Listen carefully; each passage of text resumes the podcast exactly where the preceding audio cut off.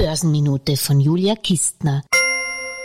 Noch deckt der weltweite Nachholeffekt beim Konsum nach dem scharfen Lockdowns die wahre Einkommensentwicklung zu. Laut Internationalem Währungsfonds dürfte die Pandemie in entwickelten Staaten aber eine Pro-Kopf-Einkommenverlust zwischen 2020 und 2022 von immerhin 2,8 Prozent pro Jahr verursachen. Für Entwicklungsstaaten und Schwellenländern, China ausgenommen, liegt der Einkommensverlust pro Kopf und Jahr sogar bei 6,3 Prozent. Prozent.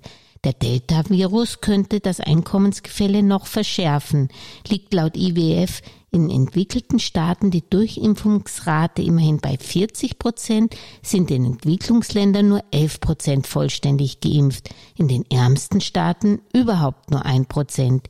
Die Konjunkturentwicklung spricht wiederum für die Schwellen- und Entwicklungsländer. Laut IWF wächst die Wirtschaft 2021 und 22 in den Industriestaaten um 5,6 und 4,4 Prozent. In den Schwellen- und Entwicklungsländern hingegen 6,3 und 5,2 Prozent.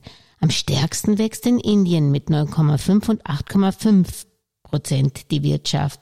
Dessen Wirtschaft ist aber im Pandemiejahr 2020 um 7,3 Prozent am stärksten geschrumpft. China wächst heuer 8,5 Prozent, 2022 immerhin um 5,2 Prozent. Willkommen im asiatischen Jahrhundert.